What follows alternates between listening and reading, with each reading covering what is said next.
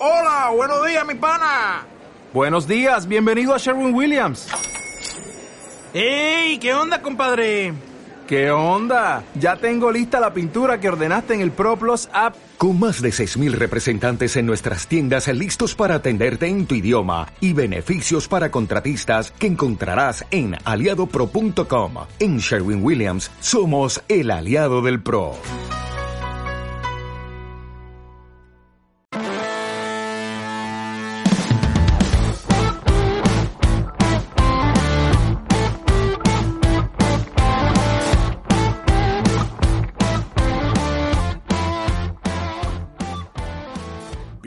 Bienvenidas, criaturas de la oscuridad y entes del más allá, a una nueva noche de Amoche con vuestros amigos de Dead Bodies. Hoy nos acompaña, como siempre, nuestra catedrática de Jumpscare, reina del slasher y presidenta del sindicato de Final Girls, Isa Espinosa. Buenas noches, chicos. Y cómo no, el host de la cripta, camarada de la ultratumba, Frankie Medianoche. ¿Cómo estás, querido? Muy bien, Isabel. ¿Cómo estás vos?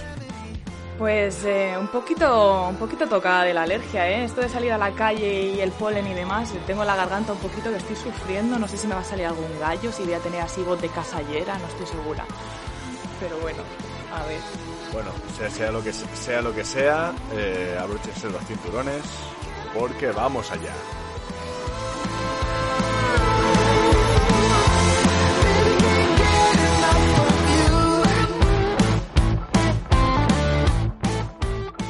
Y nada, hoy los oyentes habrán notado que nos falta alguien acechando entre las sombras. nos falta, sí, el jinete del apocalipsis, ¿no? Hoy, no cabalgamos, hoy vamos a pie.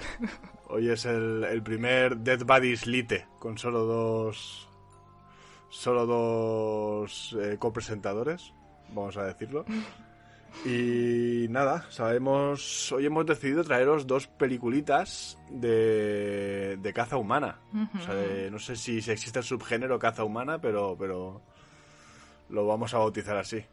Sí, es un programa bastante salpicado en sangre, ¿no? Nos vamos a centrar en uno de mis subgéneros favoritos de terror, eh, la slasher, pero no van a ser dos slashers eh, cualesquiera, digamos, sino mezcladas con un poquito de comedia. Primeramente tenemos Ready or Not, también conocida como Noche de Bodas aquí en España, estrenada en 2019 y dirigida por Matt Bettinelli Olpin y Tyler Gillette, ¿vale?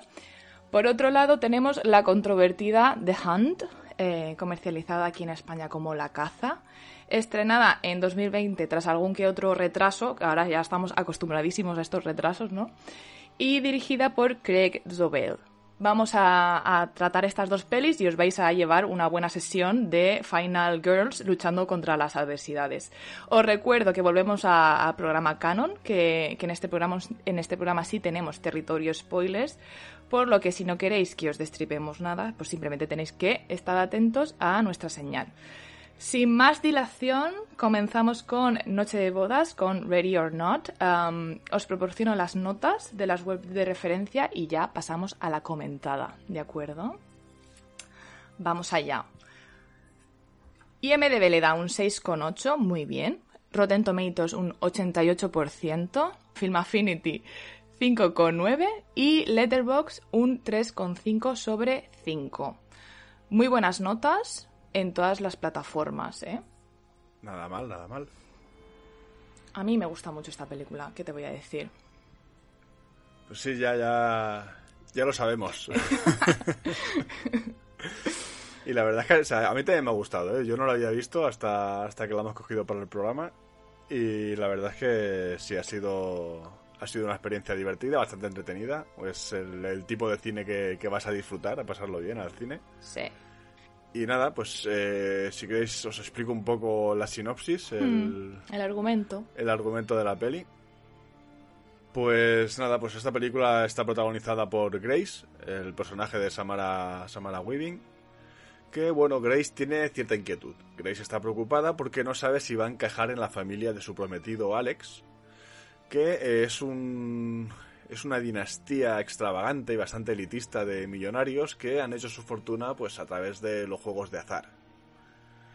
Eh, en la noche de bodas, eh, Alex le revela a Grace un secreto familiar. Eh, ellos tienen una especie de, de juego, una especie de rito iniciático que consiste en jugar a un juego que se va a elegir al azar por una enigmática caja que ha heredado la familia y se van pasando de generación en generación.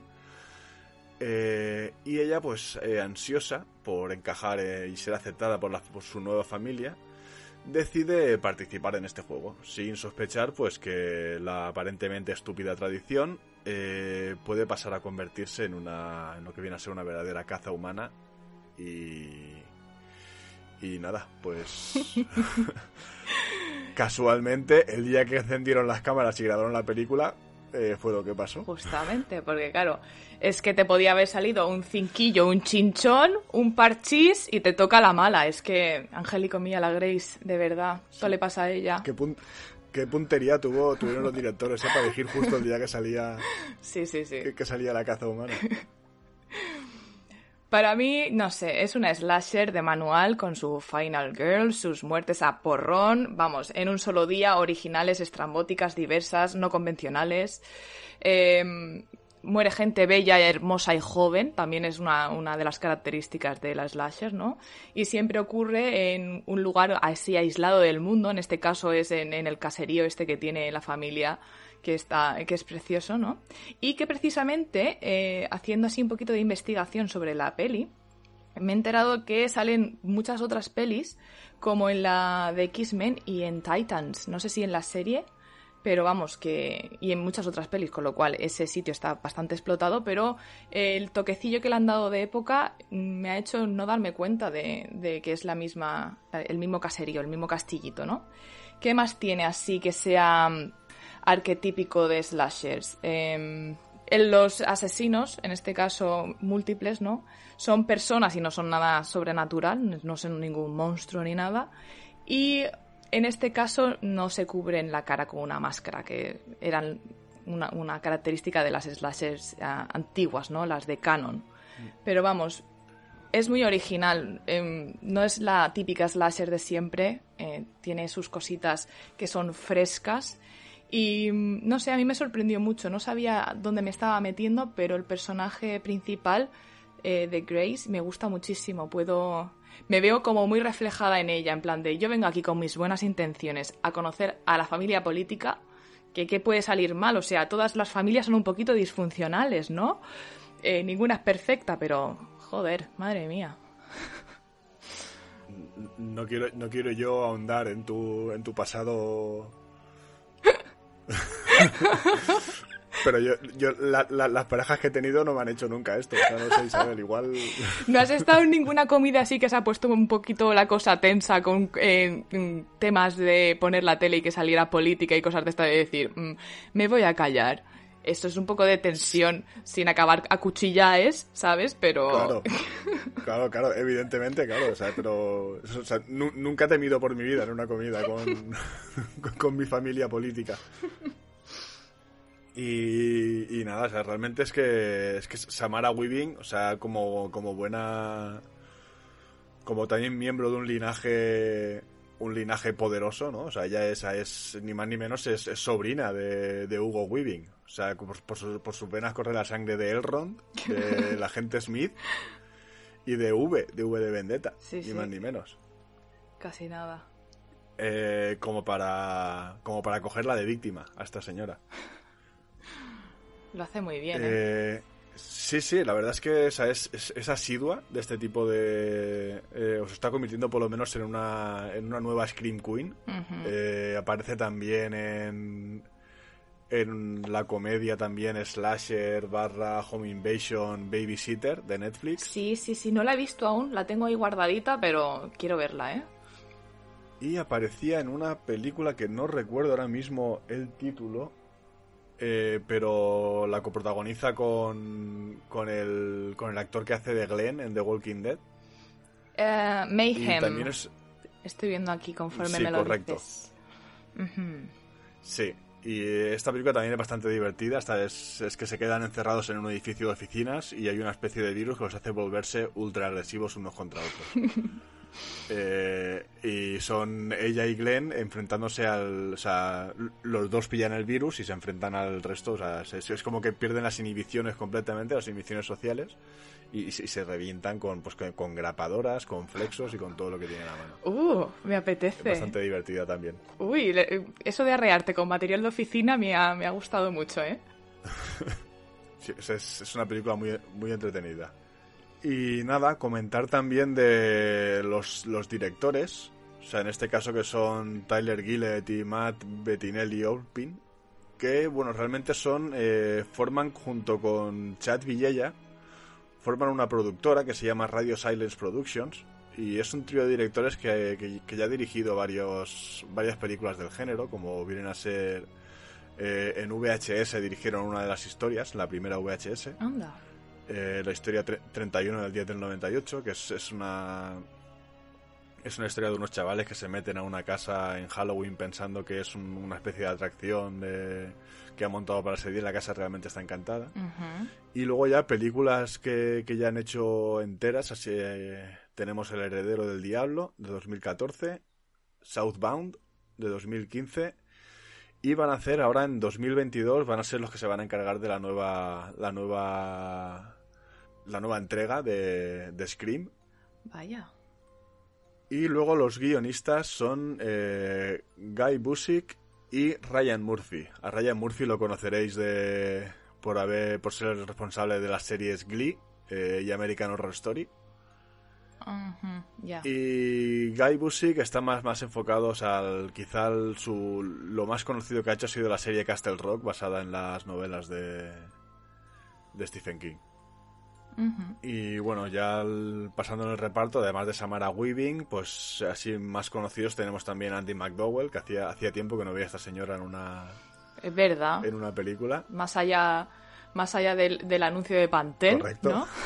De- después de, o sea, ha hecho cuatro bodas y un funeral, el anuncio de Pantene y Radio North. Qué bueno. Y eso, o sea, realmente. Pues si queréis eh, comentarios, mm, chistes malos, pero en su justo. en su justo momento, sangre y. Y, y realmente tópicos, porque al final meten mucho tópicos. O sea, estas películas siempre tienen un rollo, eh, o al menos es muy común últimamente que metan el rollo de eh, ricos haciendo la suya porque son ricos y tienen sus privilegios y pueden hacer lo que les dé la gana y pues siempre la víctima es una persona Sí. de, de clase más humilde y tal. Sí, sí, tirando como con la purga, que también era esa temática, ¿no? Los, los Mm. ricos haciendo lo que les dé la gana y los pobres ahí penando. Sí, está La Purga, Escape Room, también es un poco este rollo, eh, Hostel, verdad. luego eh, un rollo, o sea, girando un poco las tornas, eh, hay una película también que se llama Us and Them, que, que es un poco, es, tiene más en común con, con Funny Games, que, que con una slasher. O sea, es un rollo así. Es, es gente que entra simplemente a casa, es una especie de home invasion. Y en este caso son es gente de clase de clase humilde que entra, entra en una casa de, de, de gente rica. Y, y la verdad es que o sea, es una película bastante... me- también me gustó bastante. O sea, típica, tiene un, un punchline que me gustó mucho, que es como hay un momento en el que en el que el, el rico de la familia pues se les pregunta qué, qué es lo que quieren, qué, qué han ido a hacer allí y el prota le contesta eh, es que esto es una guerra de clases y para ello tiene que haber bajas en ambos en ambos bandos. Wow. Wow. Y aquí te, te levantas con la mano en el pecho, canta la internacional, no. bueno, eh,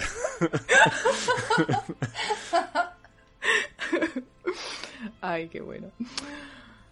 No sé, a mí estas, estas películas de este tipo, que, que este subgénero no está muy bien visto dentro del terror, por, por ser facilón, ¿no? Nos dejan de ser películas de hora y media donde no piensas, donde vas a lo que vas, a, a splatter, a sangre y a muertes rápidas.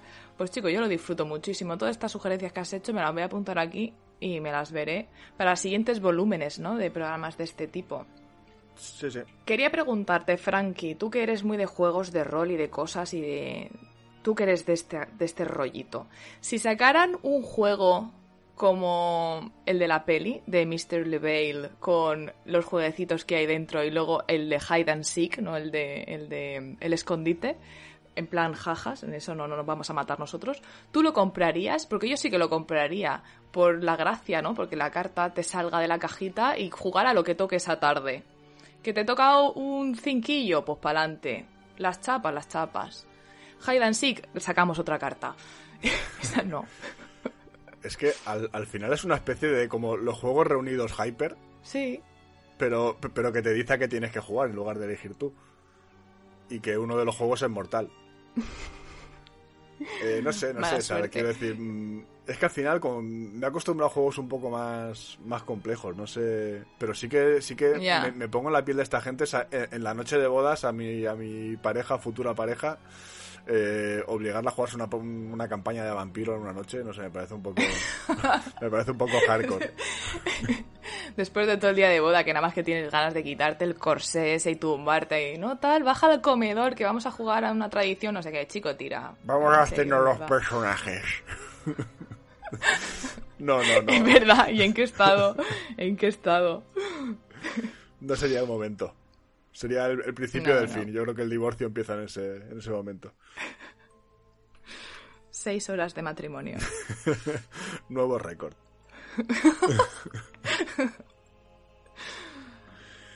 Eh, y no sé, ¿te parece que pasemos a la siguiente o te queda algo que, que comentar? Sí, sí, porque voy con un poquito de cuidado porque no sé si se me va a escapar algo, Sí. con lo cual, si estás listo, pasamos a The Es, Hunt. es que yo también tengo miedo aquí de, de, de revelar ¿Verdad? algo, sí. Estamos con el culo apretado, de verdad. Se masca la tensión. Paso a la caza Vale, vale. y os digo las, las notas que le dan, porque aquí hay un poquito de bajón ¿eh? con respecto a la otra. IMDB le da un 6,5, Rotten Tomatoes un 57%, Film Affinity un 5,9 y Letterboxd un 3 de 5. Eh, vuelve a ser una película de hora y media, esta vez de Blumhouse, y hay un poquito de bajón en las notas. No sé si es por toda la crítica social y política es- estadounidense que como le mete caña a ambas partes, igual la gente se ha sentido más ofendida y le ha dado menos nota, pero a mí me gustó más o menos a la par que la otra. Bueno, un poquito menos, pero más o menos igual, ¿eh? Son muy similares. Tampoco son tan malas las notas. O sea, hay un pequeño bajón, pero tampoco es tan. Es que hemos pasado acusado, de ¿no? un 88% a un 57% en, en Rotten, ¿eh? Hombre, ya. Sí, aquí sí. Ese- Aquí Es drástico. Aquí es que imagino que, claro, como muchos, muchos periodistas trabajan para medios, o sea, muchos, muchos críticos trabajan para periódicos y tal, eh, si tú eres el crítico de, de un periódico conservador, igual, igual te pesa un poco más darle un, un positivo a una, una película así. Claro. O incluso un, un medio más gubernamental también te puede dar, no sé. eh, están un poco más condicionados, creo yo. Ya. Pero, pero estoy contigo, o sea, a mí es una película que pues es, sí que me costó un poquito entrar, Sí. Porque era como que, como, normalmente en estas películas, o sea, yo iba ya con el chip de que siempre te plantan un, digamos, víctimas buenos y verdugos malos, como sí que juega con esa dualidad, digo, hostia, es que las víctimas también las mataría yo. Eh, no sé, fue, fue un poco, me sentí un poco desubicado hasta que ya pues empiezas a, a, a unir las piezas del puzzle y dices, hostias, Ya. vale, ya, ya, ya pillo, ya pillo por dónde me quieres llevar. Ya, ya, ya. Vamos a explicarle a la gente un poquito del argumento, ¿vale? Si no te importa, y ya pasamos a, a comentar todo. Vamos a ver, Frankie, ¿de qué trata esta, esta película? Vale, pues vamos a ser, vamos a ser breves. O sea, esta película básicamente son eh, 12 desconocidos que se despiertan amordazados en un, en un claro de un bosque, sin saber cómo han llegado allí, o sea, no tienen ni puñetera idea, no se conocen entre ellos, no saben nada. Y bueno, pues lo único que van a descubrir bastante pronto, en cuanto den un par de pasos, pues que han sido seleccionados para participar en una especie, en una macabra, en una, macabra caza humana, pues eh, para el divertimento de, unas élites. Aquí, a diferencia de otras películas, ellos desde el principio como que ya tienen claro que están participando en la caza. Ya. Ya. Y, y ya, o sea, esto rompe un poco el canon, ¿no? Es como que, coñes, o sea, me están llevando como por la purga. O sea, es, o sea la gente ya, ya es consciente de que va a participar de esto. Y luego, bueno, pues eh, va evolucionando y vas, vas descubriendo cosas, vas sabiendo qué es lo que está pasando. También te digo una cosa, el hecho de que se despertaran en ese claro de bosque y ya eh, despertaran con la escopeta cargada, a mí no me sorprendió mucho porque son americanos, ¿sabes? Entonces, luego fue eh, con el, el transcurso de la película ya me di cuenta de que sabían de que iba a la caza y demás, pero al principio no me di cuenta de eso que has comentado porque simplemente lo asociaba a un, no sé, a un tópico americano de estar preparado para atacar, ¿sabes? Es, es que claro, es que al, al principio que hay una cosa que me gusta mucho, porque es que eh, juega, juega mucho con el espectador durante 5 o 10 minutos a adivina quién es el protagonista. Porque primero se centra en, en Emma Roberts, porque sea, Emma Roberts también sale en la película. Claro. eh, luego se centra en otro, luego se, o sea, va saltando de uno a otro. Y en, esa, en ese paso hay un momento en que uno de los, de los protagonistas le explica a los demás: eh, no- estamos participando en la caza, o sea, son los ricos que nos están matando. Y claro, o sea, al ver que eh, todos entienden lo que les está diciendo y, to- y todos saben de qué va la caza, es como, ostras, eh, aquí habrá algo que me tienen que explicar. Y bueno, sí, eh, tranquilo que te lo van a explicar. Pero bien. Sí, sí, sí. Y nada, comentar también o sea, otros trabajos de Craig Sobel. Craig Sobel eh, ha hecho más ha hecho más series que, que películas. O sea, películas sí que he visto que tiene un par. Una que es Compliance eh, y otra que es eh, Zid for Zacaria, que es una especie de drama postapocalíptico. Y que en series que ha participado, aquí creo que se ha explayado un poco más, sí que ha sido, ha ido dirigiendo capítulos de aquí y de allá, de Westworld, de Outcast, de The Leftovers y American Gods. Y aquí realmente creo que la, digamos, la estrella del- de lo que viene a ser eh, el equipo de producción ha sido más eh, Damon Lindelof, que es, es uno de los guionistas que la gente lo conocerá evidentemente de, de Perdidos, o sea, su, su trabajo, digamos, más lo que le lanzó al primer plano. Y también, pues, también ha participado en las series de, de Leftovers, en la serie de Watchmen, eh, en películas ha hecho Prometheus, eh, Guerra Mundial Z, eh, Cowboys contra Aliens, ese- esa gran película. y tengo que decir que es, uno, es uno de mis guionistas menos favoritos. De, Sí.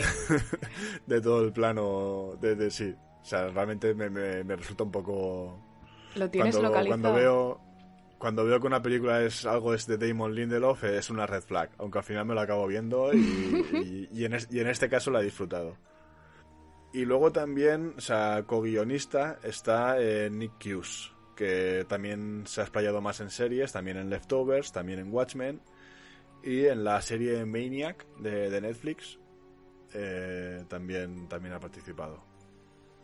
No sé, tiene gentecilla buena, ¿eh? La verdad. Sí. A ver, que ha trabajado en cosas importantes, me refiero.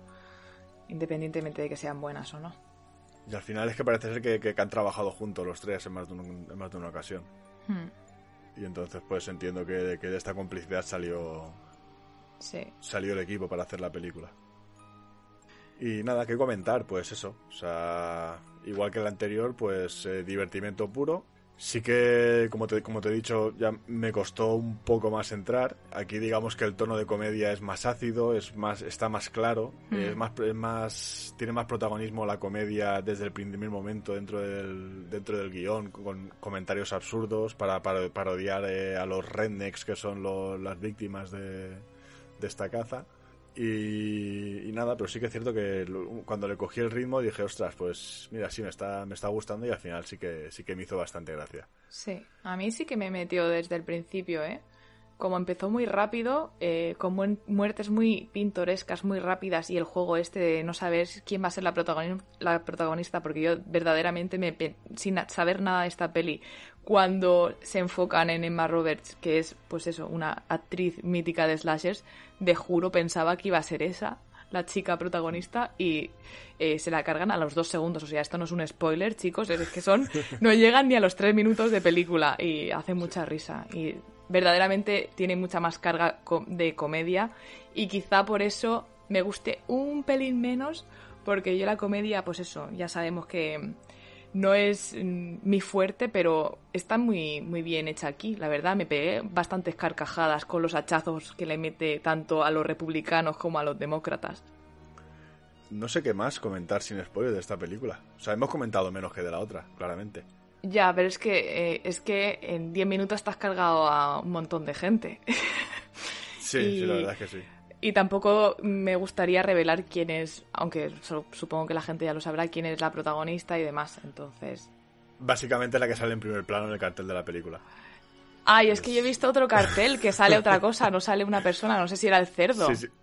Sí, o sea, el cerdo sale en muchos carteles y luego hay otro cartel que es, directamente la cara de la prota. ¿Ves? Eh, por eso, por eso me tragué yo lo de la Emma Roberts, porque no había visto el cartel. Ya voy con miedo, ni veo trailers de películas de miedo, ni veo carteles, porque es que los trailers te dicen la película entera, ¿eh? Yo no sé qué... Ahora, ya, ahora ya ni mirar el cartel. ya ni el cartel. No quiero saber nada. Vivo con miedo. Eh, pues nada, pues para no asustar a la gente, eh, yo creo que a lo mejor dejamos de jugar con fuego y nos vamos directamente a...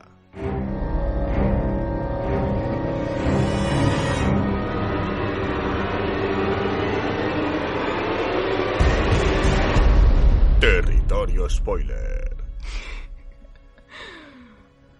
Pues nada, Isabel, dale, dale caña, que tú tenías aquí ganitas de hablar de Ready or Not. Sí, es que me gusta mucho, me hace sentir muy bien esta película. No sé, no sé si es por el contraste de, de ver a una familia bien, vestida de época, que aunque es, una película actual y está hecha como si fuera en 2019, ¿no? Pero la familia de bien va vestida así un poquito de época, es una boda, como hace mucho tiempo que no voy a bodas, pues me dan ganicas de ir a una. A esta en concreto no, ¿ves? Pero ¿sabes? Que me hace sentir bien esa peli. Y, y, es una de las pelis que vería así repetidamente, porque no me aburre, no me cansa. Eh, me gusta mucho. ¿Qué te puedo comentar? Que todo el tema de gore se ha hecho con, con cosas eh, comestibles. Por ejemplo, las tripas de los cerdos y demás era plátanos y gelatina. Y todo lo que viene siendo la sangre que lleva Samara en el, en el vestido es sirope con colorante rojo. Con lo cual, cuando le hacían el splatter, dice la chica que estaba delicioso. Son cositas, oye, ya que vas a estar ahí metida en la mierda, por lo menos que sepa bien, ¿no? ¿Qué más? Eh, respecto al final, que no sé si ya me estoy adelantando mucho y, y saltando muchas cosas, pero es que me llamó mucha atención Dale, es territorio spoiler. Ha habido muchas versiones de, este final. En la primera versión final, eh, Grace, la protagonista, acababa muerta, con lo cual ese tópico de la slasher, de la chica que sobrevive, se lo cargaban. Pero al final eh, se ve que recapacitaron y decidieron no hacer un final tan tan oscuro y pues eso, lo redirigieron al final que tenemos ahora, un final bastante explosivo y sangriento, ¿no? Sí, la verdad es que el, final me, descolocó un poco porque es como que de repente te meten algo eh, sobrenatural cuando toda la película se, ha apartado de ese, de ese rollo. Eh, sí que juegan todo el rato con el tema de será real o ficticia la maldición que pesa sobre la caja de, de Leveil. Eh, pero el hecho de que, al final se confirmara que efectivamente pues había una maldición y que, y que iban a morir, pues eh, bueno, pues nota simpática y graciosa del final de la película, ver a la gente pues explotar. Mientras ella se despolla en plan de si es que os lo merecéis por cabrones. sí, sí. Este, este Mr. Leveil, que es un poco, eh, o al menos lo vi yo, eh, como, como si fuera un poco la, metáfora del, de, la mano invisible del mercado, ¿no? O sea, es, es lo que os está lo que a vosotros como familia, eh, que al final la familia serían los capitalistas de Wall Street, lo que se está permitiendo enriqueceros y jugar con el destino de todos los demás, eh, pero tiene una contrapartida que, eh, pues si no llegáis a objetivos, pues os eliminamos. El juego lo vi un poco eso como, como la economía de casino, esta de la bolsa, de pues hoy va a tocar, no sé, crisis de crisis inmobiliaria, hoy va a tocar eh, Qué dolor. Y vas tirando de una a otra. Y, Grace, pues evidentemente, pues es, la que representa a, las personas de a pie que sufren todos estos avatares de eh, que los ricos quieran jugar con el dinero y el destino de, todos los demás. Eh, sí que es cierto que no ahonda mucho en esta metáfora, simplemente es la premisa para que la gente se pegue cuchillas. pero, pero bueno, pues eh, que también está bien, ¿eh? que, que- que no hace falta no hace falta que todo sea un sesudo análisis de, los avatares que nos oprimen. O No hace falta que sea eh, un día pues eh, un día eso, pues llegar a ver el cine, reírte un poco, comerte unas palomitas y, y pasártelo bien, que al final es de lo que se trata. Pues sí, eh, me ha gustado ese análisis, ese análisis que has hecho porque no lo había visto así. Ha sido de decir esto de Wall Street y tal y he pensado lo de el mercado se regula solo y el mercado lo regula Mr. Levale, vaya, porque vamos. Claro. Y efectivamente esta familia eh, mataría a quien sea o, o vendería a cualquier familiar de, de allí con tal de mantener su tren de vida y demás, con lo cual me ha gustado esa analogía que has hecho.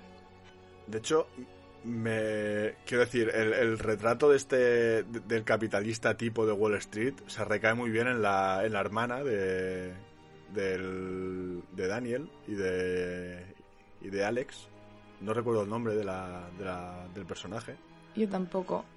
Que es que, claro, hay un momento al principio de la película, o sea, una de las primeras muertes, o, o, eh, que, que se carga a, a la gente, del ser- a, a una del servicio que pasaba por allí, pues, o sea, sí. también muy, muy significativo, que al final los, los que pringan son los del servicio.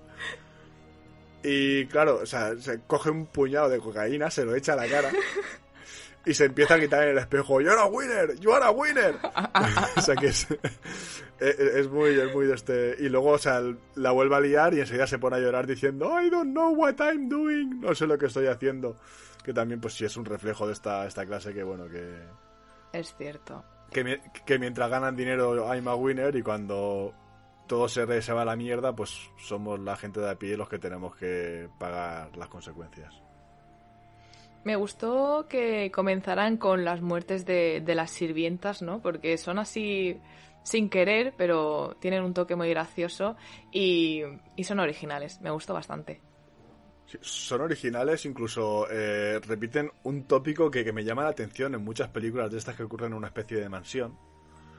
Eh, porque siempre está el tema del montacargas. Siempre hay un montacargas. Cierto. Y, el mon- y, y todos los montacargas, eh, claro, o sea, cualquiera pensaría eh, que igual que un ascensor, pues un montacargas en cuando nota que hay algo por fuera, pues se para, ¿no? Pues no. Cu- cu- Cuando algo hace tope y lo pues se para y ya está. Pero es que aquí sí que lo tienen, o sea, es en plan, pero es solo cuando ha muerto. Si te das cuenta es cuando hay una persona viva eh, y está ya a medias, tira para arriba hasta, hasta que le parte la columna vertebral y una vez se ha partido la columna vertebral, ahí es cuando se para el montacargas. Para que, para que la persona se quede ahí colgando y bien. A ver, es que se para porque ha hecho tope, ¿no? O sea, ahí hay un atasco de, de ser y eh, pues eso para. ¿No? Claro, pero que- que- quiero decir, el, el tope lo ha hecho cuando la persona estaba viva todavía. Ah, ya. Ya. O sea, hasta que, no, hasta que no hace el crack, que es cuando se supone que lo que hay ahí ha cedido, que es cuando lo tendría más fácil para subir, ahí es cuando se para. Mm, ya, y pues tendría muy fácil el hecho de partirla y que cayera la, la parte, no sé, el cuerpo por Claro. el tren superior al suelo, ¿sabes? Eso es una oportunidad perdida. Claro, si, si lo, si, si lo duro lo duro de partir es la columna, que es el hueso. O sea, una, una vez has hecho el crack y lo has partido, pues, o sea, ya la, la chicha ya, ya lo... Pero en fin. eh, es que siempre queremos más sangre, es que somos unos Ya. ansiosos. Eh, insaciables, de verdad. ¿Te has fijado que, que en esta peli los niños juegan de puta madre al escondite, que siempre se encuentran a la peña y hacen bastante estropicio? Por ejemplo, al, comienzo de la película que salen los hermanos, ¿no? Daniel y Alex, ¿no? Alex eh, es más pequeñito, su hermano mayor lo esconde en el armario para que no vea esa experiencia traumática y Daniel eh, pues vende a, a su tío o futuro tío, que nunca será su tío porque se lo van a cargar bastante rápido, y luego más adelante ya cuando estamos en la línea temporal de Grace y demás, el, uno de los hijos de, de la cocainómana esta se la encuentra en el granero y el niño le hace bastante pupa a Grace. Y yo, es que los niños tienen ahí eh, su bagaje de jugar al escondite, igual los humanos más adultos ya se nos ha olvidado, y los niños hacen bastante pupa en esta peli, ¿eh? De verdad. Qué Sí, cabrones. Pero también lo explota un poco, porque so- solo sale en esta escena el, el niño, creo. O sea, sí que es verdad que le revienta media mano, Sí. Pero, pero, pero, pero claro, al final, al final es como, me hace mucha gracia porque es como que, o sea, ella ve al niño y, y lo saluda y dice, hola, tal, ayúdame que me están persiguiendo. El niño le pega un tiro y claro, o sea, una vez has visto que el niño te, te ha disparado, pues o sea, le metes una hostia al niño y lo desmontas. y, oh, qué gusto, ¿eh? Qué gusto esa escena. qué, qué, qué, crueldad, pero, pero, pero que, sabes que al final es a lo que venimos.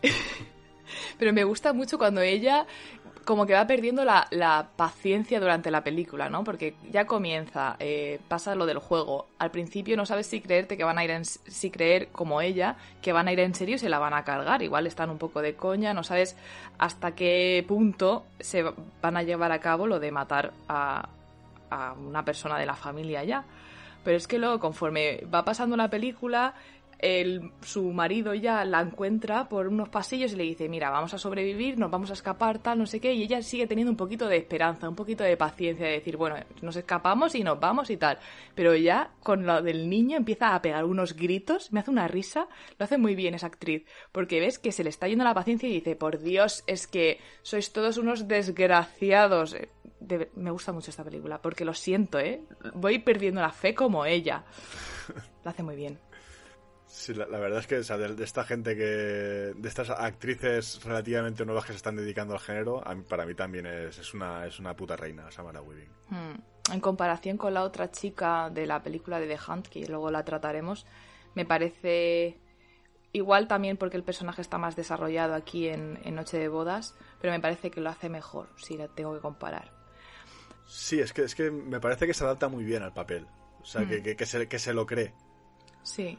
Eh, Sí, sí, que es como la, la, la otra como, como parece que todavía es como, como demasiado seria, ¿no? Eh, aunque, aunque el tono de la película de The Hand ya hemos comentado que es más, más cachondeo, Sí. es como, es como que, que parece demasiado estirada la, la, la mujer. Pero aquí, pero Samara Weaving es que esta tía eh, me parece brutal porque es que se cree, o sea, siempre hace, se, se cree los personajes. O sea, en, en, en Babysitter igual, o sea, hace de, de, de una, una, una, una, niñera pues que, que, aparenta normalidad, pero llega un momento que le hace clic y es una psicópata.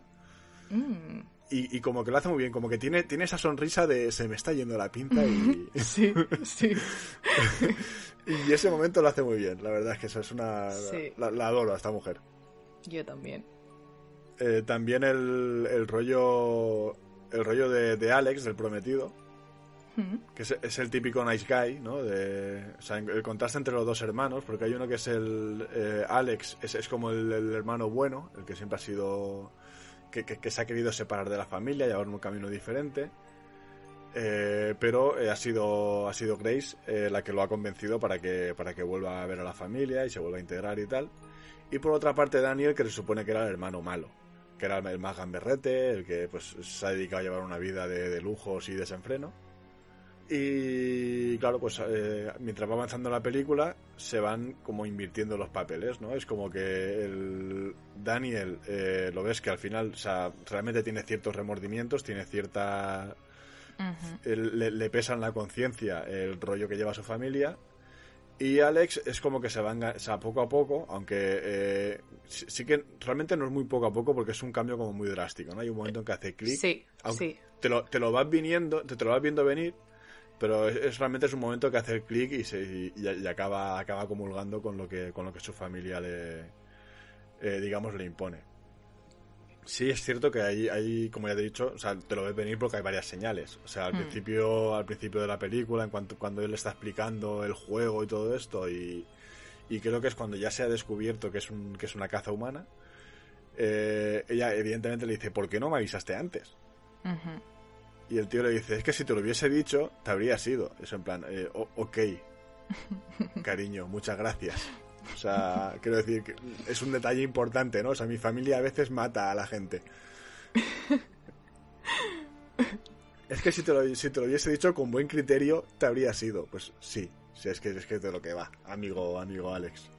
Y luego eso, pues al final pues la acaba entregando al, al juego para que la sacrifiquen cuando podría salvarla perfectamente. Pues aquí es que ya pues el tío se ha, ha decidido que la tiene que sacrificar, pues realmente no, no hay un porqué, solo está en la, eh, todo el mundo, bueno, evidentemente porque se ha corrompido, pero el razonamiento lógico no es que si la sacrificas porque te ha dicho que no te quiere, o la sacrificas porque tu familia la está intentando matar, o porque ella ha contraatacado, ha matado gente y los extremos se tocan, ¿no? Y tú, tú, estás aquí a poner, a poner justicia. Ya. Eh, bueno, mm, me, me gusta, ¿no? Me hace gracia este contraste entre los dos hermanos. Ya. Es cierto lo que has dicho de Alex, que ya en la segunda vez que, que la vi me fijé más porque mm, el otro, el, el otro hermano Daniel, ¿no? Parece que es el, el hermano malo, el que se da a las drogas, el que está ahí todo el rato con el alcohol, pero en el fondo es una manera que esa persona tiene para lidiar con el cuadro de familia que tiene y da muchas señales desde el principio de dejarle que se vaya o darle 10 segundos para que corra la chica y luego, pues eso, como siempre, gritar para que otros vengan a matar a, a, a la persona en concreto, como hizo de pequeño. Entonces, él está ahí forzado, pero en un segundo plano no quiere ser la mano ejecutora, simplemente es el chivato, pero que luego acaba siendo, pues de todos en la familia, pues la más bellísima persona, porque Alex enseguida cambia y yo lo asocié más al hecho de que Grace se cargara a su madre. Ahí es cuando hace el flip y, y ya se cambia y, y, quiere matarla. Pero llegados a ese punto en el que eh, las sirvientas están muertas, tu hermano, que te quiere muchísimo, está muerto y tu madre también, eh, has renegado esa familia de siempre. Pues quédate con Grace y os vais y ya está. Pero bueno, si se hubieran ido también habrían muerto todos, ¿no? Porque la cosa era cargarse a la novia antes del amanecer, con lo cual Roa Roa explota. Pues al final es que los extremos se tocan. O sea, es eso. Es... o sea, ella ahí la está intentando matar, pero es que ella también los ha matado. Entonces.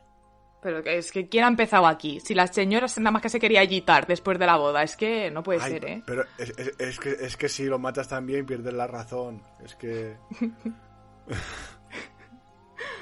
no. No, no, no, evidentemente no. No.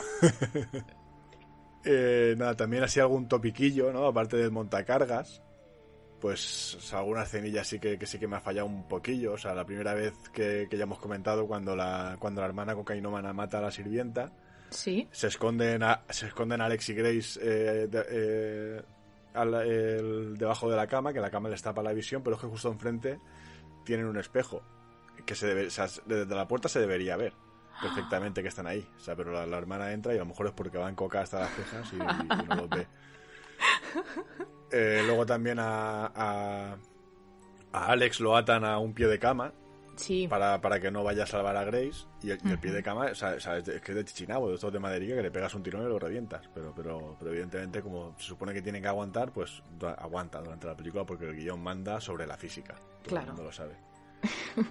Y luego, claro, hay una la parte con de, de Grace con el mayordomo. Sí. Que es la, la, primera vez que cuando ella está in, in, intentando escapar, ella, ella, llega a la puerta de la cocina y la puerta de la cocina también es de Chichinabo. Quiero decir, eh, la podría reventar perfectamente y escapar. Pero se está esperando a que Alex, que es el que está en la sala de mandos de la casa, eh, le abra la puerta con la cerradura con la cerradura magnética que lleva. Claro, ella en ese momento duda, se espera y ahí cuando llega el mayordomo, pues eh, al final le acaban abriendo la puerta, se pelea con el mayordomo, consigue escapar, pero el mayordomo o sea, se, eh, sale de la mansión, eh, se pone a gritarle a los coches, o sea, que no entiende el cariño, corre, porque esta gente no, no tiene miramiento. Ya. Yeah. Y, y, al final pues da tiempo en, a que llegue el mayordomo con otro coche, la coja y se la vaya, se la, se la vaya a llevar de nuevo hacia la casa. Eh, ella aprovecha en un descuido del mayordomo, le, le ataca, le, le, roba el control, o sea, le coge el coche, deja al mayordomo allí tirado. Eh, se va escapando ya con el coche. y pero tiene la maravillosa idea de llamar al, al, al, seguro del coche para que le manden a la policía. Y el seguro del coche pues, le, le, le, pide la identificación y como no se la sabe, pues le bloquean el coche. Porque al final es, es, es lo que hay. Pero aún así, aún así, la tía es que ya lleva, digamos, eh, unos minutos en el coche, es decir, o sea, vas a buena velocidad, tienes tiempo de haberte alejado y, y claro, y así... para y en medio minuto el mayordomo la pilla. O sea, este señor cuánto sí. corre. Ese señor está muy bien en cuanto a cardio para la edad que tiene. Es sí, el, sí, el, tópico de la película, yo también lo noté bastante. pero, pero bueno, son, son eso, son típicas premisas que, al final aceptas, ¿no? Porque, Sí. porque hemos, he- hemos venido a jugar. Sí. Pensaba que ibas a comentar cuando ellas intentan escapar justo para salir del recinto de la casa y gritarle a los coches que pasa por la verja y se raja toda la espalda. Que digo, pues escálala y la saltas. igual te haces un poco de daño en las piernas, en las rodillas, pero no te rajas la espalda. Que yo también te digo que esa chica pasa por ahí y no se raja. Pero la han hecho todo para que tenga más heridas. Pero sí, Exacto, sí. El, el- el dramita, que tiene que, tiene que haber Sí. ahí la tensión. Sí. A mí este outfit te tengo que, que comentar que esto yo me tengo que disfrazar de esta chica en algún Halloween cuando ya estemos bien. Yo me voy a disfrazar de Grace porque me parece un, vestido icónico con esas Converse amarillas sucias que tienes ahí todo el, con- el contraste de clases, ¿no? Esta chica es una chica normal, aunque bueno, las Converse son bastante caras, también te, te voy a decir, una cosa que esté bien. Pero que te ves ahí el vestido de boda, súper bonito, y ella con las zapatillas y ves ahí todo el contraste. Voy a pasar a comentaros esta maravilla de vestido que es, bueno, voy a hablar muchísimo de él, pero hay un vídeo en YouTube de Insider donde también lo podéis ver, porque es más bonito si, si lo veis visualmente que os lo cuente yo, pero vamos. Para esta película han utilizado 24 vestidos diferentes, 7 de ellos utilizados por la doble de, de Samara y 17 por Samara. Y básicamente el vestido en esta película simboliza el día de su boda, comienza impoluto, blanquísimo y simboliza su inocencia, no de llegar pura al matrimonio, que ya nadie llega puro, sino de inocencia de no, te no sabes dónde te estás metiendo, cariño mío, esa familia está podrida y cómo poco a poco con el transcurso de la película se va deteriora- deteriorando como la confianza de Grace en, en Alex y en la familia en sí. La inspiración de este vestido eh, está en Grace Kelly y en Kate Middleton, en sus vestidos de novia. Y está muy guay porque han tenido mucho cuidado con la continuidad de todo lo que va transcurriendo en la película, todas las muertes, cuando el niño le dispara en la mano, cuando se clava el clavo, que se arranca la manga, se hace una venda, entonces hay mucha continuidad y las manchas que lleva, eh, pues han tenido mucho cuidado en no, pues eso, poner un splatter y que en una escena la tenga y la siguiente no la tenga, ¿no? Y básicamente ha sido un vestido creado para ser destrozado. Consta de un corsé blanco, una camisa de encaje por encima preciosa, un cinturón y dos faldas. Y esto hacía que la progresión pues eso, de los cambios y de las penurias que iba pasando esta chica, pues que fuera muy fácil de cambiar en el mismo set de la película. Básicamente, este vestido pasa por cinco fases como Samara, bueno, Grace en la película. La fase 1, cuando está impoluto al principio de la película, que está perfecto, un vestido precioso blanco con el velo, que simplemente aparece al principio de la peli, y luego ya, pues la chica obviamente se quita el velo, porque parece que se van a dormir, ¿no? Pero ahí es cuando comienza la peli. Luego la fase 2, que es cuando ocurre el primer desgarro en el montacargas este que hemos eh, comentado antes.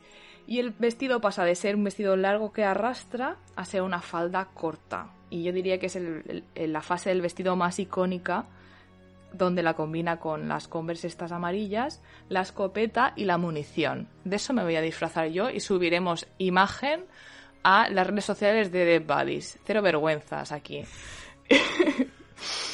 Me, me tendré que buscar yo algo para estar a la altura. Tú de Alex, de cabrón, y luego explotas. Vale, esa, esa es la parte que te gustaría. Hombre, todo el mundo acaba mal en esa peli, no sé quién podría ser. Ya, pero a lo mejor puedo pillar otra película, no tiene por qué ser esta. Bueno, lo vamos pensando, os mantenemos informados. Ya lo miraremos. Y si no se puede, hacemos un, hacemos un Halloween Dead Buddies aquí en Discord, que sé que Ay, qué guay, qué ilusión me hace. no- nos conectamos con quien le apetezca y nos emborrachamos aquí por vídeo. O sea- al final es lo que nos queda, nos tenemos que adaptar. Ay, ahora quiero. Bueno, continuamos, continuamos. Fase 3. Vamos a pasar a la fase 3 del vestido.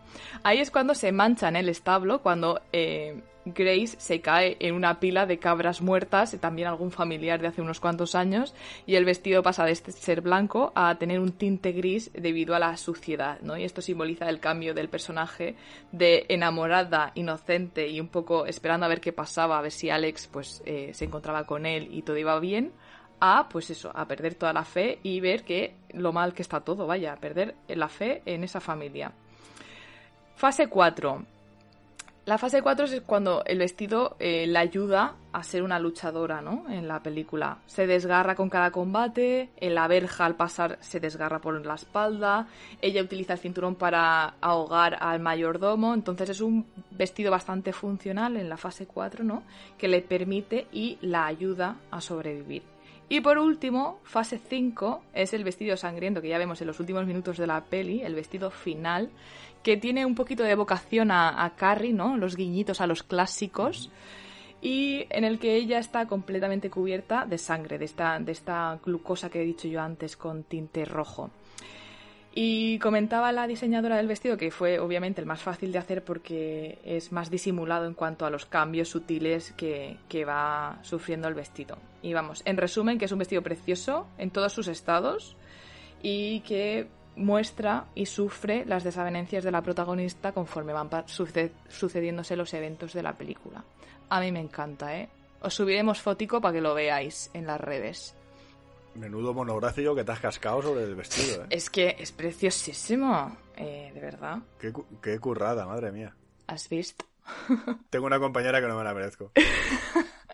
en realidad ha sido un poquito de research, el vídeo este de Insider y unos cuantos artículos de, de revistas de estas de moda que comentaban la película en concreto, porque de verdad es que el vestido tiene mucho para, para comentar, es muy bonito. Y que, por cierto, por cierto, se me olvidaba este apunte. A la diseñadora de la peli le han contactado por redes sociales varias veces gente que quiere ese vestido para casarse real con ese vestido, que es un poco gafe también, yo no lo haría, me gusta mucho, pero no lo haría. Y la chica ha dicho, a ver, cariños, este, esto ha sido una cosa puntual para una película. Eh, comprarlo de otro sitio, dejarme en paz. O sea, esa mujer está sufriendo la gente, el acoso por, por Instagram de la gente loca como nosotros, ¿eh? Pues yo me casaría con ese vestido perfectamente. es que es una preciosidad. Eh, nos vamos, nos vamos de caza. Nos vamos, vámonos para allá. Pues vámonos de caza. Vamos a pasar a la otra película. ¿Qué, tenemos? ¿Qué nos tienes que contar, Isabel? Pues yo no sabía que se levantó tanto revuelo con esta película y por eso ya estaba lista para salir en 2019 más o menos a la misma altura que Noche de Bodas, pero se fue posponiendo la cosa, se canceló el estreno y fue todo por declaraciones de Trump y, y la repercusión mediática de los medios más conservadores de allí, pero que luego la crítica no la ha puesto tan mal y, y bueno, no sé, se, finalmente se estrenó en 2020 durante la cuarentena, durante su primera semana de cuarentena, que no sé si es la misma que la nuestra, yo diría que no, fue posterior. Pero yo recuerdo escuchar eh, que se hablaba bastante de ella, pero no saber exactamente por qué, y no sabía que era por la carga política y demás. Pero es que luego cuando la, cuando la vi tampoco... A ver, que se reparten para los dos lados, o sea que, que es una comedia, que vas a, vas a salir escaldado seas más afín a un partido o a otro, con lo cual, eh, yo qué sé, eh, posponerlo por eso mm, no le veo mucho sentido. Pero bueno, no sé qué opinas tú. Ya, es que yo recuerdo, recuerdo también que hubo, hubo polémica, pero yo pensaba que la polémica se debía simplemente a, que sería muy, muy gore o muy sangrienta. Y para eh, nada. cuando empecé, empecé, cuando empecé a ver eso, a ver las primeras imágenes que salían, que salía la gente con una mordaza como, como de BDSM, eh, salían ahí atados y dije, ostras, esto pues no sé, a lo mejor toda la polémica que viene es, que, a lo mejor es muy cruenta. Hmm. Pero, pero claro, sí que es cierto que como allí en Estados Unidos eh, es que eh, la conspiranoia esta de, de, los QAnon, eh, la, gente está conspiranoica allí, es que está directamente apoyada por el presidente. O sea, ya el gobierno de la nación está, eh, digamos, fomentando eh, que la idea de que existe una élite eh, progre mundial que se dedica a, comerse los sesos de bebés para mantenerse jóvenes y, o sea, y quiero decir, y esto cuela. y es el gobierno, el, el propio gobierno que está diciendo, no, no, esto ni, ni confirmo ni desmiento, como dice Jiménez. y claro, a lo mejor que una película que parodia esto, pues a lo mejor al, poder le puede resultar incómoda. Pero o sea, es que me parece ultra absurdo. O sea, hemos llegado a un nivel de, absurdez ya absoluta. Ya, ya, ya. A mí me pasó igual, digo, como, como esto que es tan obvio que es humor y humor absurdo con comentarios que, que son tan risibles ha podido generar tanta tanto revuelo como para que estuviera, pues eso, a punto de ser cancelada varias veces, no sé, no sé. Pero ya te digo, mm, igual es nuestra percepción como gente de fuera y demás, y allí se lo creen todo, pero ya te digo, yo en ningún momento, en ningún momento la vi nada hardcore ni como para, para ser cancelada ni, ni, ni nada, en, en serio te lo digo. La vi como con más expectativas y luego cuando vi finalmente lo que era fue como, bueno, pues tampoco era para tanto, ¿sabes? Sí. Es que, es que Estados Unidos ha, vivido un paréntesis un poco, un poco oscuro. Eh, vamos a ver, vamos a ver esta época nueva, aunque ya empieza removiendo el tema de Ucrania, Rusia y tal. Mm. Eh, así que tampoco tengo tampoco tengo yo mucha fe en que esto vaya a arreglar muchas cosas. Eh, pero sí, hablábamos eso de que el enfoque, el enfoque que tiene esta película de caza, o sea, vuelve a ser una caza humana, pero tiene un enfoque un poco diferente. O sea, es que arrea tanto, tanto los verdugos como los, como las víctimas tienen su rollete. O sea, las víctimas, como ya hemos hablado, son los típicos white trash, eh, basura blanca, los rednecks que se creen todas las conspiranoias que ven por internet, eh, muy, muy del pensamiento trumpista, muy de, muy de mm. Trump. Muy sureños, vaya pero eh, también eh, los verdugos pues eh, son los típicos ecoprogres buenistas pijos que, que, bueno pues que que muchas veces se encuentran en lo que viene a ser esta esta woke culture y la, la justicia social encuentran como una especie de, de bálsamo para su conciencia para justificar pues eso al fin, al fin y al cabo sus privilegios y que, al fin y al cabo se sustentan sobre un sistema que, no deja de ser inmoral, no deja de ser hipócrita y no deja de causar mucho sufrimiento a otra gente, pero como ellos eh, siempre tienen en mente, pues digamos, el, son veganos y son están contra la apropiación contra la apropiación cultural y toda esta mierda, pues eh, ya se piensan que o sea, digamos que eso ya les hace sentirme, sentirse mejor consigo mismos a pesar de, que de, eso, de que estén sustentando un sistema pues que socialmente es injusto y que está, está provocando mucha miseria. Claro. Eh, Porque no todo va a ser malo, ¿no? No, claro. tiene tiene muchos muchos comentarios en este sentido de, ridiculizar ambas posiciones, ¿no? Yo recuerdo la de esto es un kimono, tal, y eso es apropiación cultural, y así, miles. Qué bueno. Tiene otra cuando están montando el grupete de los que van. Porque claro, o sea, todo esto se, se monta el, tema es que eh, los, digamos, las víctimas sabían que existía la caza humana porque, digamos, que es, un bulo que, han generado ellos en Internet. Es decir, se filtran unos mensajes de, un chat privado eh, de los directivos de una empresa eh, se filtran a internet y en estos mensajes pues comentan de menos mal que vamos a empezar el fin de semana de la caza y ahí nos desahogaremos eh, comentándolo de, broma, para los jijis, para los jajás. y esto pues se filtra a internet y a partir de aquí se genera una, una, teoría conspiranoica, se, se, viraliza en internet. Eh, y estos a esta gente que, que, participa en este chat pues la echan de la empresa. Y dicen pues ahora por mis cojones eh, la conspiración que se han montado la vamos a hacer realidad. Y pues se, se organiza, organizan un grupo, eh, compran una o alquilan una casa en, creo que es en Croacia, y, y seleccionan de la gente que han visto por internet eh, propagar este bulo, hacen una especie de selección y son los que a los que se llevan allí para, para matarlos. Eh, ¿Qué pasa? Pues que con una de ellas se equivocan y se llevan a una mujer pues que, que realmente no estaba, se llama igual, pero no era la que estaba participando del, del de eso, del linchamiento este en redes sociales. Del hilo, el hilo de Twitter, vaya. Que, al final también es un poco, eh, digamos, un, guiño a la, esta, a la cultura esta de la, de la cancelación, de ese en plan... Eh, Cierto. Eh, por un bulo de internet, digamos que te has cargado a personas pues que, que sí, pues tendrían sus movidas, pero que al fin y al cabo no estaban haciendo nada. Eh, pero como Internet eh, enjuicia muy rápido a la gente, pues eh, se los cargan. Hmm. y al final acaba pagando el marrón una persona que era completamente inocente, completamente ajena a todo. Pues se la han llevado al, para formar parte de esta caza humana y pues resulta que además era una ex marine de, Afganistán y la tía, está ultra entrenada y, y pues sale el tiro por la culata. Es súper badass. Lo único que le reprocho un poquito a esta película es que no sepamos un poco más de su historia, porque como personaje está poco desarrollado. No puedo yo, eh, no sé, cogerle mucho cariño porque prácticamente no sabemos nada de ella, más que es eso, es una super mujer. Pero ya te digo, por todo lo demás me pegué unas buenas risas. Eh, me- me- claro, es que eh, simplemente es una, te la plantan como una persona que, que- que está allí y Hmm. simplemente pues o sea, sabe sobrevivir y sabe, sabe cuidarse y sabe o sea, y es una puñetera máquina de matar, o sea, básicamente. Eh, me gusta mucho el momento en el que sí que hay un momento en el que ella habla de su pasado y habla de que su madre, le, sus padres le contaban la historia de la fábula de la liebre y la tortuga. Y pues te la cuenta, pues que esa es la típica, pues no, es que la liebre siempre gana. Y entonces en el bosque todo el mundo, pues, o sea, tenían miedo de, de, de retar a la liebre porque ella siempre ganaba. Y un día la tortuga la reta y pues eh, la liebre, como va muy sobrada, se tira a dormir y la tortuga acaba ganando.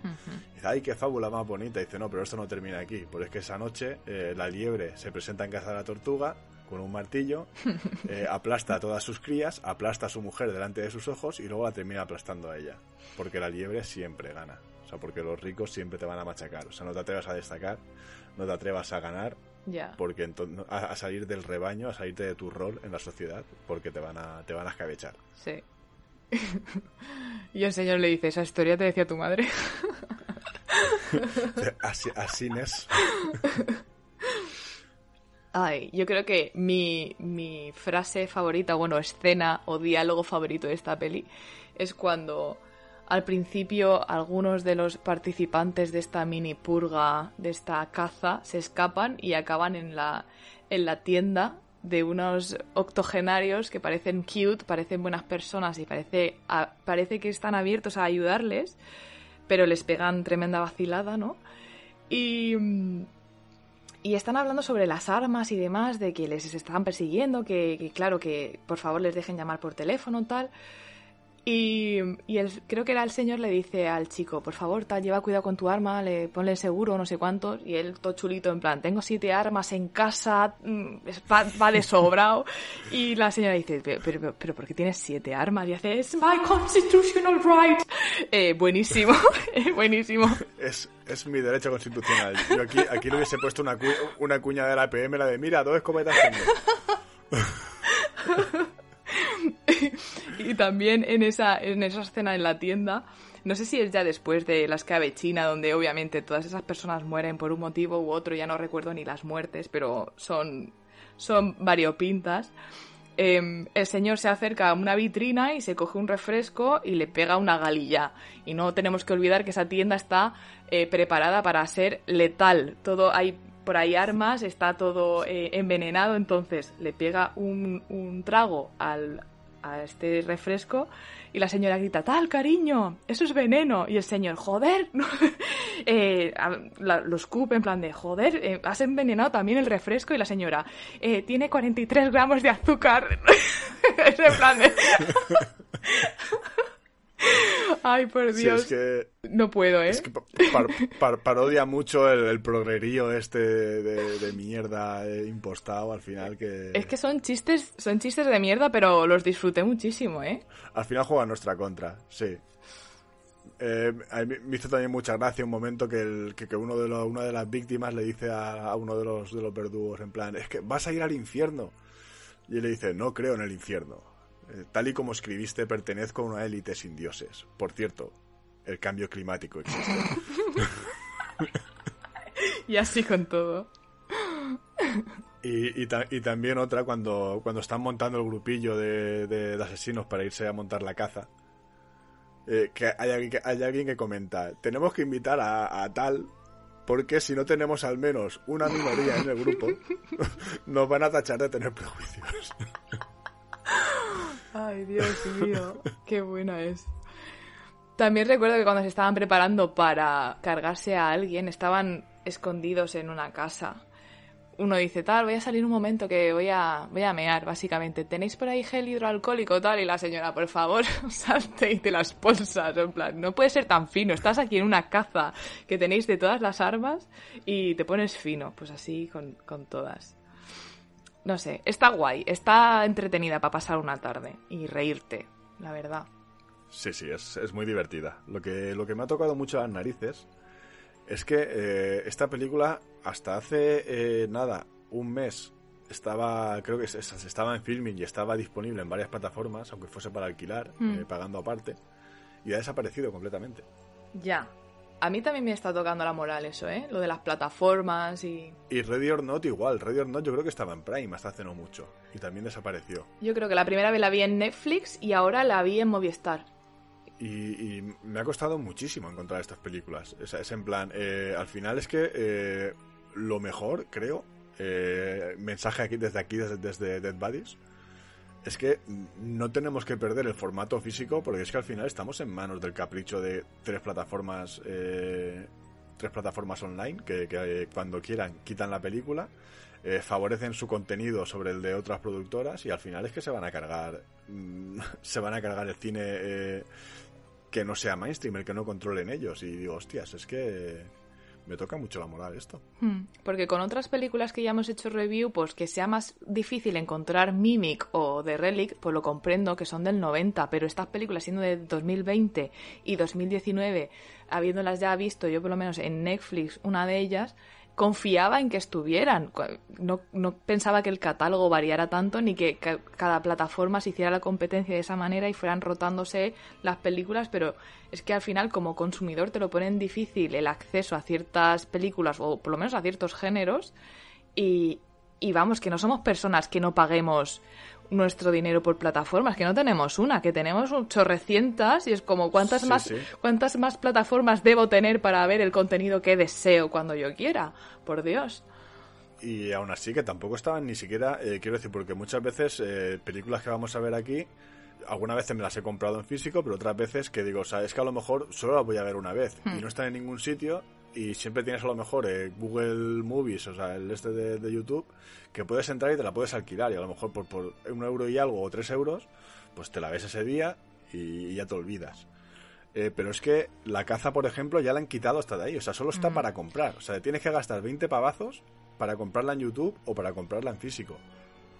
Eh, y es en plan, tío, es que, es que la voy a ver una vez. Ya. O sea, no me lo estás poniendo fácil para, para no, acudir a métodos irregulares o ilegales. Exacto, y recuerdo que Noche de Bodas estaba para alquilar en Prime por 13 pavos, para alquilar, que es como, yo no sé cuánto dura ese alquiler, cuántas veces lo puedes ver, si está disponible una semana, cuánto, pero me parece excesivo porque, escúchame, ya te estoy pagando la suscripción.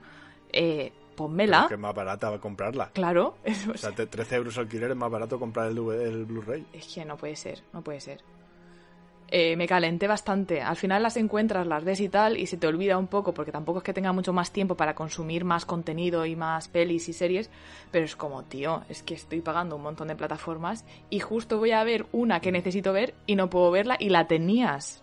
Hemos sido engañados. Sí, sí, sí. Hemos sido engañados. Pues por eso hay que, hay que seguir apoyando los formatos físicos porque, porque si no esta gente no, nos deja sin, sin lo que nos mola.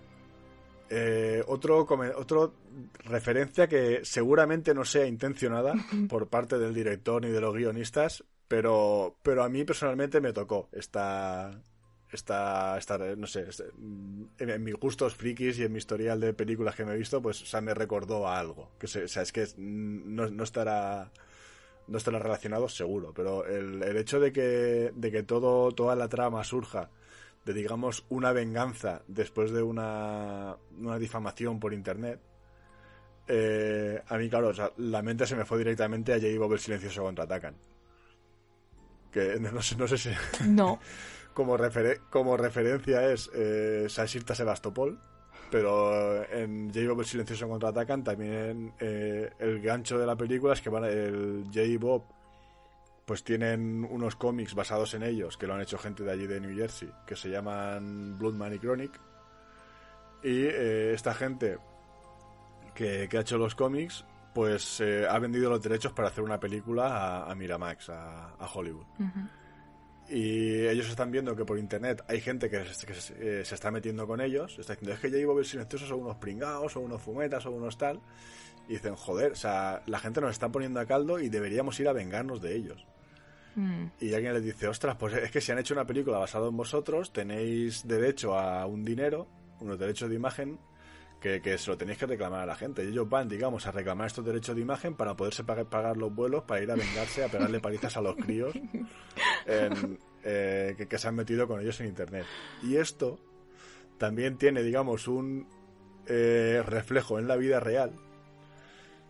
Que no sé si conoces eh, a V. Ball. No. Should I? V. Ball es un director alemán, director y guionista, por llamarlo de alguna manera, porque todo lo que ha hecho es tremendamente atroz. Y aquí me estoy metiendo en un lío diciendo esto, eh, y te lo voy a explicar después. Ajá. Este tío eh, es responsable de atrocidades tipo Alone in the Dark, o sea, mu- mucha adaptación de videojuego. Alone in the Dark, Postal, Far Cry, House of the Dead, No sé nada de eso. eh, en, en- en El nombre del rey, que es verdaderamente atroz. O sea, si un día tenéis ganas de ver una película, eh, pe- pero, pero atroz, es decir, que act- eh, con actores relativamente conocidos, porque sale Jason Statham, sale John Rhys Davis, que es el que hace de Gimli en El Señor de los Anillos, sale Ray Liotta. Pero la película es que es que es atroz, o sea, es malísima, es, esa es terrible. Eh, eh, el, el atrezo es fatal, el argumento es peor. O sea, además es, es un peñazo, yo creo que eran tres horas y, y pico. O sea, la película es un despropósito. O sea, es, es, in- es infumable. Como todo lo que hace este señor. O sea, este señor es, esa es terrible. Y me estoy metiendo en un lío.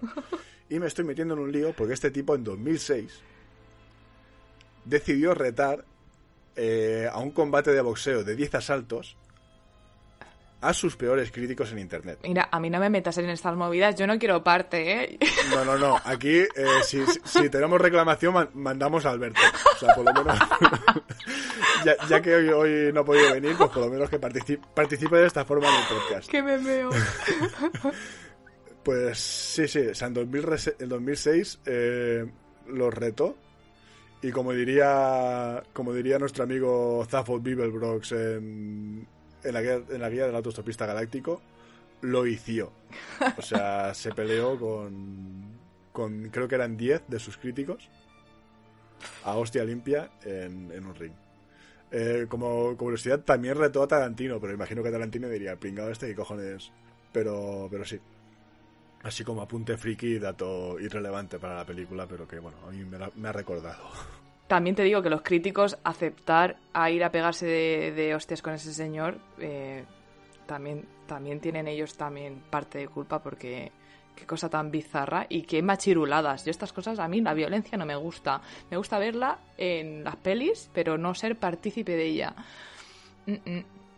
Pues de hecho creo que se pueden encontrar en YouTube los combates. No, no me he aventurado a verlos, pero, pero están. No le quiero dar views a ese señor. Te digo, es atroz y si tiene algún problema que busque a Alberto González. Pobre criatura cuando escucha el programa, vas a ver. Y nada, realmente pues eh, no tenía mucho más que, que comentar. O sea, en tema de fallitos y clichés tampoco he visto demasiado. Eh, quiero decir, porque al final la película es bastante humorística, eh, no, no tiene mucha pretensión de una, una solidez argumental muy, No. muy gorda, muy, muy importante. Sí que algún detallito, como alguna fecha que no cuadra, porque creo que en un momento le, le dicen a la, a la protagonista, eh, no, es que eh, pusiste un comentario hace tres meses en redes sociales eh, y luego sale un flashback de ocho meses atrás y ya están hablando de los comentarios de la protagonista y esto pues mm, no sé, alguna- Mm. algún, de- algún detallito así que al final no es importante tampoco. ya. Eh, también la pelea final me recordó también un poquito a, a Kill Bill, Sí. a la pelea entre, Sí, entre sí. Beatrix y, y Bernetta Green. Hmm. A mí también. Me, me hacía bastante gracia que, que se dejaran sus tiempos, que, que hablaran, ¿sabes? Que hacían un poquito de bonding. Y al final se estaban dando, pero en el fondo se caían un poquillo bien y todo. Yo pienso, sí. Así que de hecho hay algún momento que piensas que se van a, lo van a dejar estar, pero, pero no. Pero no, no. Aquí hemos venido a jugar. Y ya al final, cuando acaban y se sube para arriba a la segunda planta, se pone el vestido y, y demás, eh, brutal. Se baja, se mete en el avión, se sienta y le dice a la azafata, cariño, tú has probado aquí el cava este y tal. Y la otra, pues la verdad es que no, claro, la azafata llevaba haciendo viajes para los ricos estos un montón de tiempo y no había probado la chica ni el cava ese caro ni el caviar. Y llega esta señora y dice, bueno, si no tenéis ningún problema, yo me quiero ir a mi buena casa. Abrimos aquí una latica de caviar y que sea lo que Dios quiera. Me parece un, un final muy bueno y, y la verdad que muy guay. Pues como es un final inmejorable, y nosotros también también nos vamos a ir a tomar nuestra latita de Atún. Guinness. Ya, ya que, eh, eh, Guinness, otra vez. a ver si nos... Eh, nos vamos a despedir aquí, no sin antes recordaros que podéis seguirnos en redes sociales, en Twitter, dead barra baja buddies, y en Instagram, deadbuddies.podcast. Se despiden una vez más vuestros amigos de Dead Buddies, Isa Espinosa, Y Frankie Medianoche. hasta dentro de 15 días, que el canguelo os acompañe.